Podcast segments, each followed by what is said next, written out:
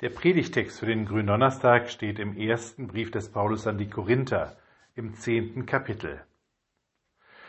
Gibt uns der Segensbecher, also der Becher, über den wir den Segen sprechen, nicht Anteil am Blut von Christus? Gibt uns das Brot, das wir brechen, nicht Anteil am Leib von Christus? Es ist ein Brot, deshalb sind wir ein Leib auch wenn wir viele sind, denn wir alle essen von dem einen Brot. Die Gnade unseres Herrn Jesus Christus und die Liebe Gottes und die Gemeinschaft des Heiligen Geistes sei mit euch allen. Amen. Liebe Gemeinde, die Gemeinschaft steht im Vordergrund dieser Worte aus dem ersten Korintherbrief im zehnten Kapitel. Gemeinsam sind wir ein Leib, weil wir von dem einen Brot essen.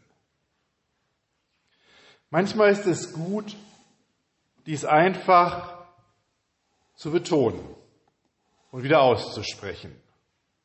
Immer mal wieder herbei zu glauben. Denn die Realität sieht ja oft anders aus.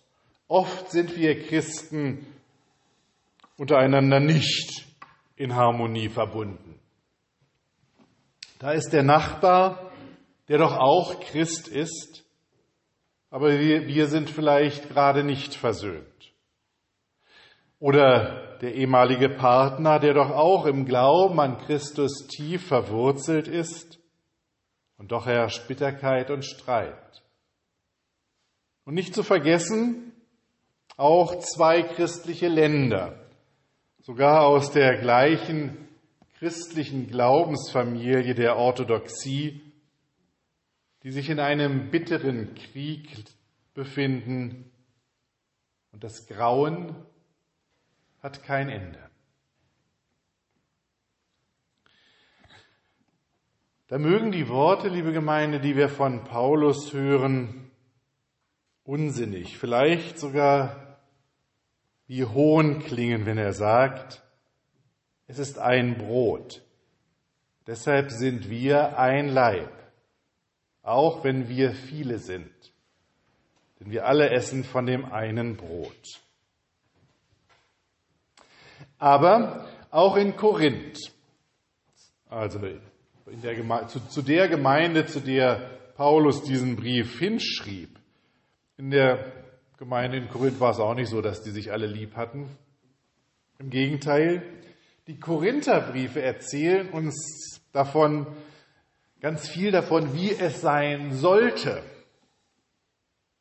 In der Meinung von Paulus. Und damit wird schon ziemlich schnell klar, so war es eben gerade nicht, wie er es vorträgt, wie es sein sollte. Auch in der Urgemeinde gab es Zwistigkeiten und Konflikte und Streit. Und machen wir uns auch mal nichts vor, auch die Menschen, die da mit Jesus selbst beim Abendmahl saßen oder bei der Fußwaschung, wie es hier im Johannesevangelium dann berichtet wird, gerade das waren auch nicht vorbildliche Christen. Da war Judas mit am Tisch, da war Petrus, der Jesus dreimal verleugnete, ein paar Stunden später. Und da waren all die Jünger, die ein paar Stunden später wegliefen, sich verkrochen haben, sich eingeschlossen haben die erst wieder hervorkamen, als die Frauen ihnen von ihrer Begegnung mit dem Auferstandenen erzählten. Aber Jesus hat genau mit diesen Jüngern Abendmahl gefeiert. Liebe Gemeinde, so ist es auch über die Jahrhunderte geblieben, so ist es heute, so wird es bleiben. Wir werden, auch wir Christen werden immer Menschen haben, mit denen es funktioniert, und Menschen in unserer christlichen Gemeinschaft, mit denen wir einfach nicht warm werden. Es könnte ja sogar in Achim so sein, dass sie nicht alle mögen, die hier leben und zur christlichen Gemeinschaft gehören. Aber trotzdem gilt, was Paulus hier schreibt und was Jesus uns mit der Fußwaschung vorgemacht hat. Wir sind ein Leib. Da, wo wir von einem Brot essen und aus einem Kelch trinken, auch wenn wir heute nicht aus einem Kelch trinken, jeder aus seinem Kelch, aber es ist ja der, der gedachte gemeinsame Kelch. Da, wo wir von einem Brot essen und aus einem Kelch trinken, sind wir alle Glieder von Jesus Christus, gehören zu ihm. Und durch ihn und nur durch ihn sind wir vereint. Damit mag ich die Menschen, die ich vorher nicht mochte, immer noch nicht. Damit ist noch nicht ein Streit beendigt. Damit ist noch kein Frieden in der Ukraine. Aber wir haben ein Bild von dem, was sein kann und was sein soll. Und wir haben mehr als ein Bild. Wir haben das Bewusstsein, dass da etwas ist, was größer ist und auf das es sich lohnt hinzuleben. Größer als unsere Abneigung, größer als unsere Verletzungen, größer als Hass oder Zorn, die Verbindung mit Jesus Christus. Die Verbindung mit Jesus Christus, der uns zum Heil berufen hat, uns, die wir nicht besser sind als die Jünger damals, die verleugnet, vielleicht sogar verraten haben oder mindestens den Rückzug angetreten haben, als es eng wurde. Die Verbindung mit Jesus Christus, der uns zum Heil berufen hat, die wir nicht besser sind als die Korinther, die sich zerstritten haben um die rechte Form des Glaubens um soziale Gerechtigkeit und natürlich darum, wer das Sagen hat. Die Verbindung mit Jesus Christus im Abendmahl ruft uns immer wieder in den Frieden Gottes hinein, macht uns deutlich, was unser Ziel ist. Das große gemeinsame Abendmahl dort im Reich Gottes, einem Reich, in dem er sagt, wie es sein wird.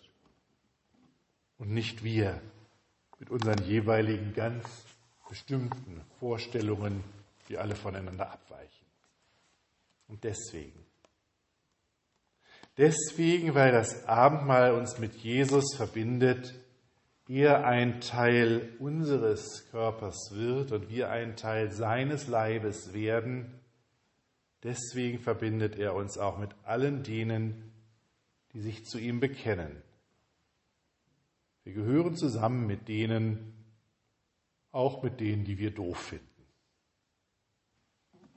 Wir gehören zusammen in Christus mit denen, die uns verletzt haben und die wir verletzt haben. Wir gehören zusammen mit den Christen, die dort morden und dort sterben. Wir scheuen uns manchmal, sie Christen zu nennen und ja, darüber hinweggehen, über das, was da geschieht. Das kann man nicht. Und vielleicht schaffen wir es ja nicht einmal, dass wir auf die Menschen, die, die uns viel, viel weniger Schlimmes, gar nichts Vergleichbares angetan haben, Vielleicht schaffen wir es ja nicht einmal, dass wir auf sie mit Liebe blicken. Aber das Abendmahl hilft uns, eine neue Perspektive einzunehmen, über das hinauszuschauen, was wir jetzt und hier erblicken, und auf das zu schauen, was sein soll. Über unsere Verletzungen und über unsere eigene Fehlerhaftigkeit hinweg auf den einen Körper der Christenheit, der sich einmal nicht mehr selbst zerfleischt und zerstümmelt, auf den einen Körper, bei dem die Hand für den Fuß da ist und der Fuß für das Ohr. Das Abendmahl erinnert uns daran, dass unsere Perspektive bei aller Fehlerhaftigkeit der eine Leib ist, verbunden mit allen durch Jesus Christus. Es ist die Perspektive von Neuanfang, von Vergebung, von Versöhnung. Auch wenn das vielleicht manchmal erst in Jahren möglich ist. Aber es ist die Perspektive. Das ist das Ziel, auch wenn die Realität anders aussieht. Das weit entfernte Ziel ist die Gemeinschaft der Gläubigen, der Heiligen in Jesus Christus. Aber wir müssen diese Perspektive, wir müssen sie im Blick behalten und feiern das Abendmahl in der Hoffnung, einmal versöhnt leben zu können. Versöhnt mit Gott, versöhnt mit allen anderen Menschen, versöhnt mit mir selbst. Manchmal ist es gut, dies einfach mal wieder zu betonen, immer mal wieder herbei zu glauben.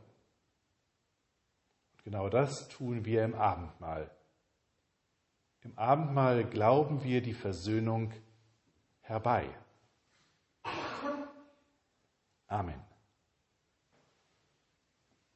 Und der Friede Gottes, der höher ist als all unsere Vernunft, bewahre unsere Herzen und Sinne in Christus Jesus. Amen.